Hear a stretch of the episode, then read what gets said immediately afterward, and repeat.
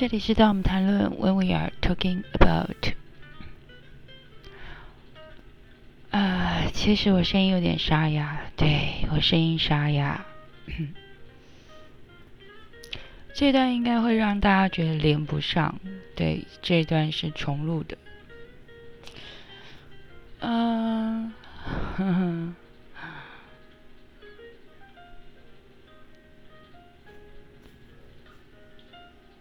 其实，在我很小的时候，应该算对蛮小的时候，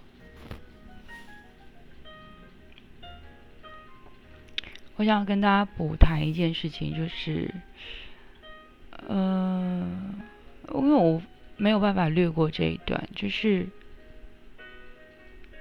我外公过世的时候，其实我算很小，所以我才说。死亡教育这件事情一直都就是教育当中不存在。嗯，我是在场的唯一一个小孩，孙子辈的唯一的一个。那我想，其实当时的大人是。很刻意的想要小孩避开那样的场面，可是我也不晓得为什么，我就是偷偷的溜出房间，然后目睹了那样子的画面跟场景。那确实以当时的我而言，受到很大的震撼。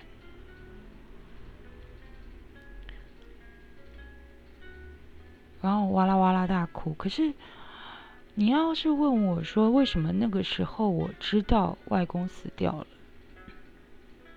我也说不上来。可是，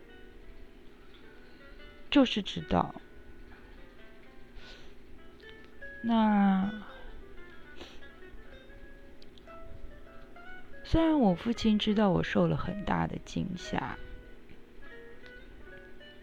或者是说很大的震撼，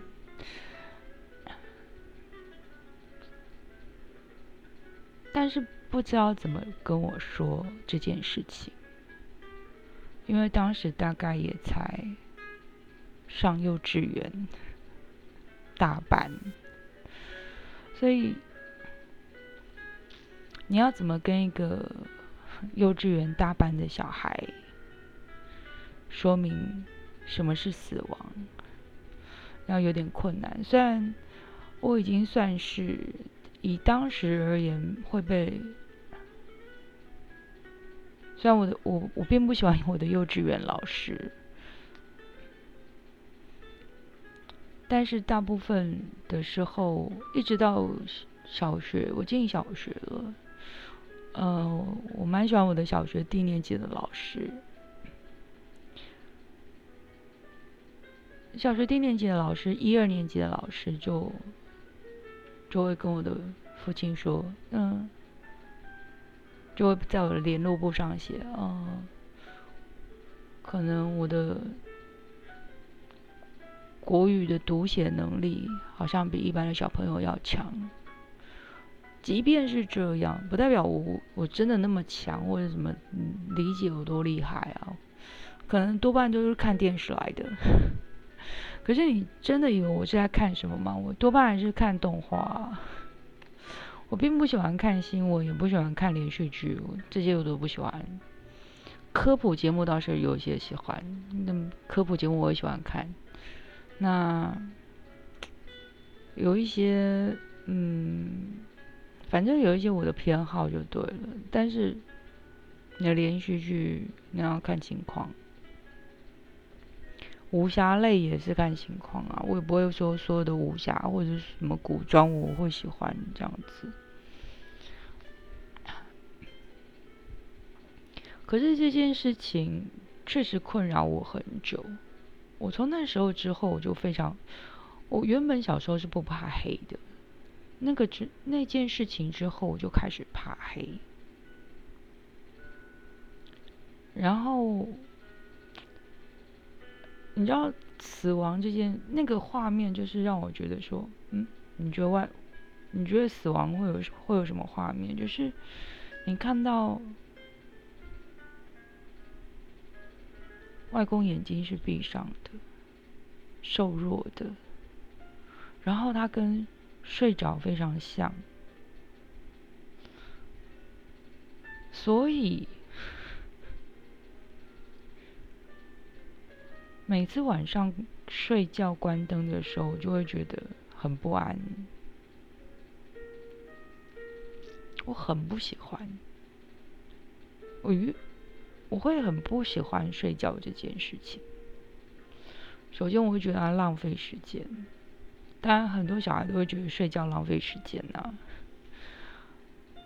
本来就觉得是他浪费时间，就是你，我可以有。二十四小时充足的精力继续玩，但是另外一个方面是，死亡跟睡眠好接近哦。然后那个，你知道，闭上眼睛不就是都是一片黑暗吗？所以黑暗又跟死亡又好像有某一种关联，所以我也很讨厌黑。然后慢慢的，虽然就是有路灯什么之类的，包括我去外婆家，外婆也就觉得，你这孩子怎么变这样？就是你以前不怕黑的，然后我记得外婆就会，嗯，大家都觉得她没耐心，但我我记得外婆就会拍拍我，一直抱着我，然后拍拍我，然后跟我讲说：“你看窗外有路灯。”你慢慢就会习惯那，我就说，可是外婆那很暗，然后，然后外婆就会抱着我，拍拍我，拍拍我的背这样子，然后很有耐心，然后就跟我讲说，没关系，你会你的眼睛只是还不习惯，你慢慢就会习惯了，它其实是亮的这样子，然后拍着我这样。拍拍拍，然后拍到我睡着。天哪，我外婆哎，救命啊！我就是我已经讲过很多次，就是不管是祖母或者是外婆，都已经是年纪大我不少了，好折腾人啊，这样子。那毕竟我父亲又是。也是大我蛮多岁，所以是不是很为难他们？是啊，就是真的是持续很多很多年。然后你要说我父亲要怎么跟我谈，他还真无能为力。有一次我就问我父亲，我就说，就晚上睡觉的时候，我就问我父亲，我说要怎么样才不会死掉？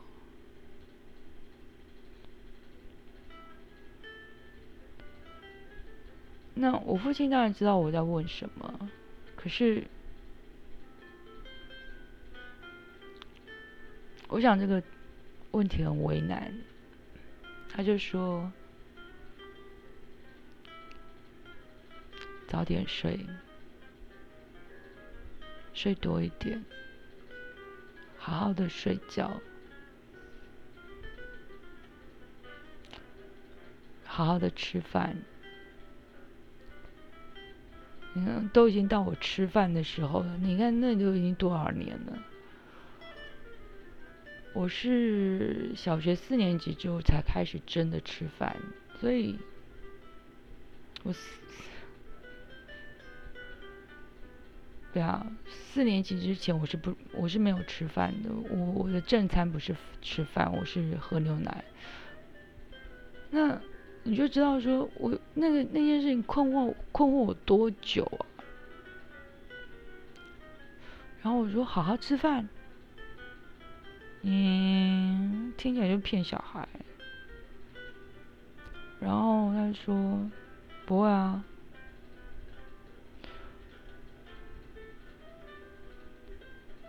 嗯，一部分也没有错啦。后来，对啊，不睡真的会死人的。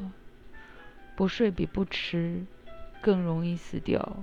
如果你真的完全不睡，嗯，你去查一下文献呢。我除了那些少数的很极少数、极少数世界上少数的特例之外，大家可以查到记录，就是人极限不睡多少天之后就会死掉，多重器官衰竭。所以确实也没错。然后有一天，那又又遇到一有一年，我奶奶我奶奶来我家，嗯，陪我玩，我陪她玩这样子。嗯，当然又是暑假，我终于又忍不住了，就问问奶奶这个问题：什么是死掉？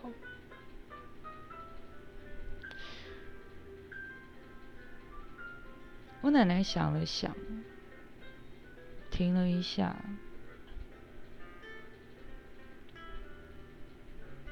你知道这问题其实蛮，亏我还胆子真的蛮大的。首先，当时我奶奶也年纪真的不小了，敢问这个问题。第二。我还蛮喜欢我奶奶那个停了一下，就是她是真的在思考这个事情，要怎么回答我，她不认为这是个笨问题，她用了一个我好像会懂又其实不太懂的说法，他就说。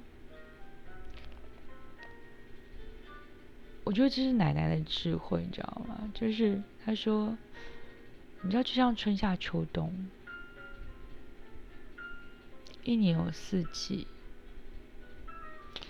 你看啊，就像，因为当时我们我们就真的是住在非常乡下的地方嘛。然后说，你看，就像一年有四季啊，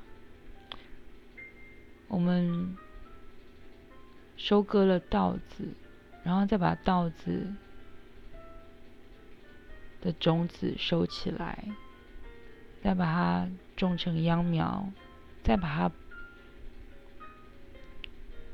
就是把那些种子收起来，然后培成秧苗，然后再把它种到田里面，变成新的稻，一起又一起，等到。成熟了再收割，就这样不断重复。我说：“那人呢？”他说：“人啊，就是会像你，就会出生、长大，然后。”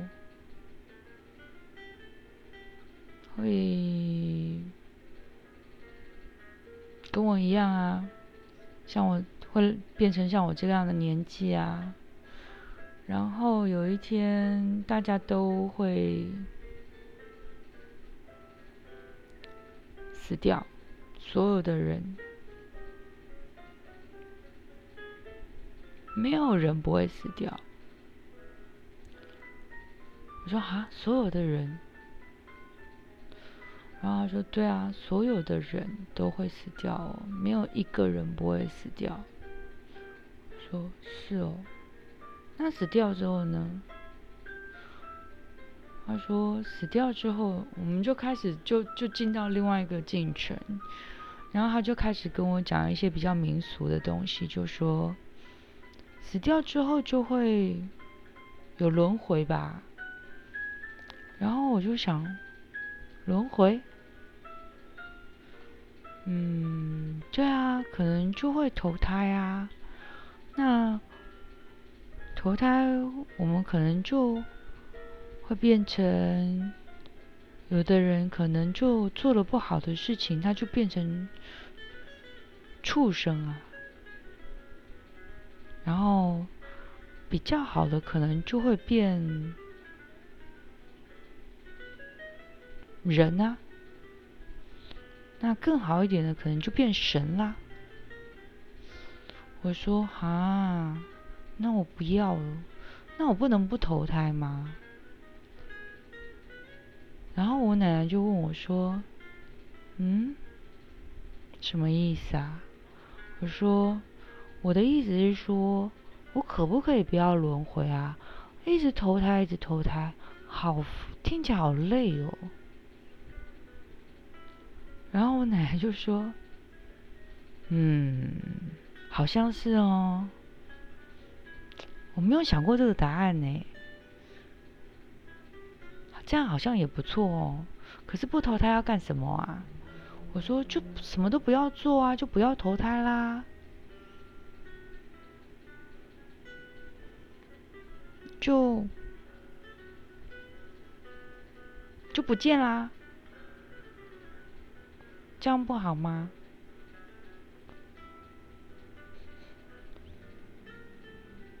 嗯，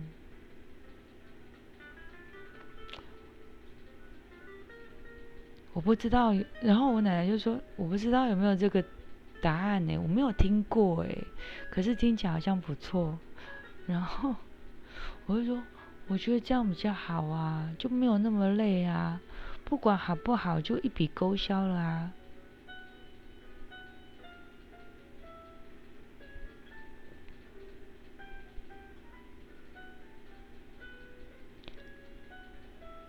然后，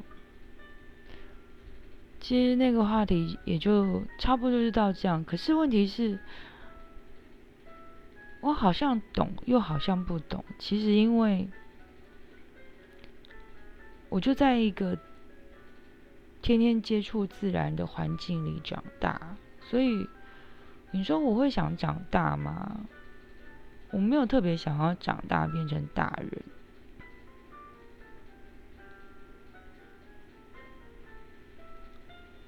而且有另外一个问题，一年生草本。草本植物跟多年生木本植物这件事情，在当时我根本想都没想到。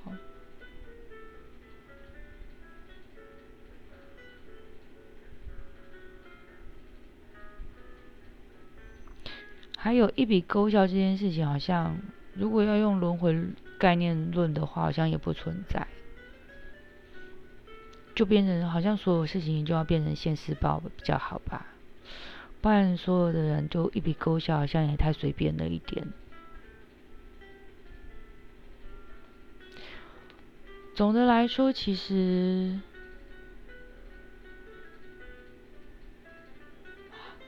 至少在这件事情上面，嗯。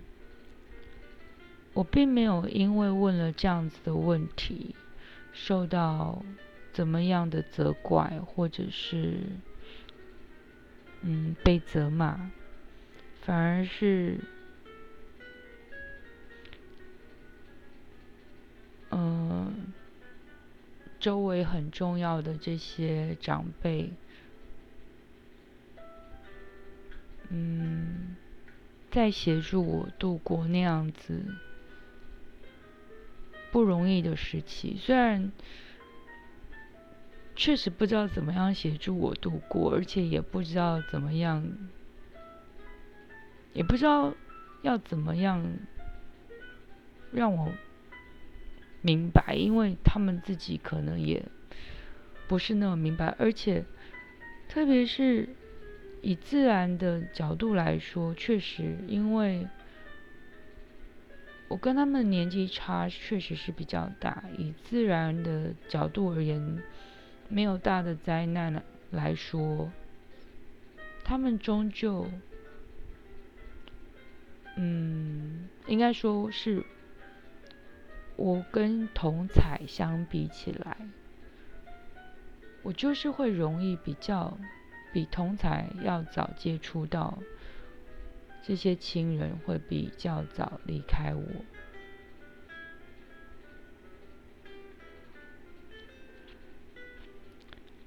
这也是相对没有办法的事情。那比较幸运的一部分，反而就会是那反很多事情就是很容易是，我也不愿意讲说是一体两面啦，就是从另外一个比较相对好的角度来看，就是。他们至少有相对的包容性跟智慧，就是面对，嗯，当我去有这样子的困惑或疑惑的时候，或者是面对到这样的困难的时候，不会第一个反应是没耐心，或者是，嗯。觉得是我想太多，或哦，这是这这什么问题啊？就是觉得这是一个很晦气的事情，这是一个不能谈的事情，因为他们应该也可能多多少少其实是想过这件事情的，所以我甚至曾经有一度是 说来可能应该会被。会被很多人，嗯，就是应该在别的家庭里面可能会被骂。就是我记得，我我奶奶的嫁妆，我是一个，其中有个是梳妆台，然后那个是一个铜镜，其实那个铜镜一直都没有再磨过了，所以看不清楚。但是那个铜那个梳妆台非常非常漂亮。然后有一天，我那时候很小，有时候跟那时候其实还没有度过那个困难时期，那时候很小。啊！大家又听到狗叫声了，救命啊！然后我就跟奶奶说：“我说你这桌这桌子桌子好漂亮哦。”然后。他就说：“你怎么会喜欢这种旧东西啊？”然后你说：“我就觉得好看啊，你就喜欢，我就觉得好看。”然后我奶奶就说：“你喜欢啊？”我说：“嗯，对啊，很喜欢。”然后他就说。你真喜欢？好啊，等你结婚的时候，他就当你嫁妆啊。我就说，好哦，你说的哦，你不能留给别人哦，那是我的哦。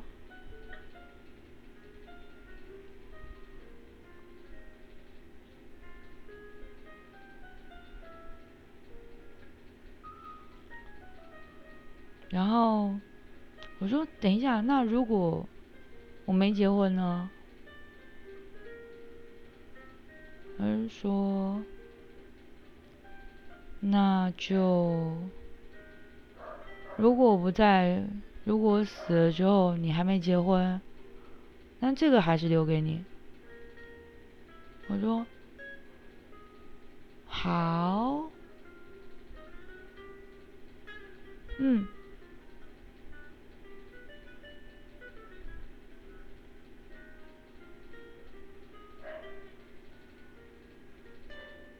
不过我就要超时了啦。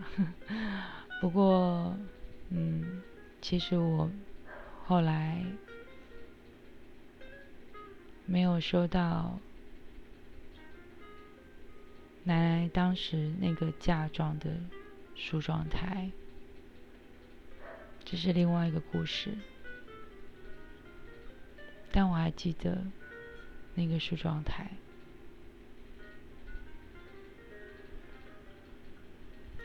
下期见。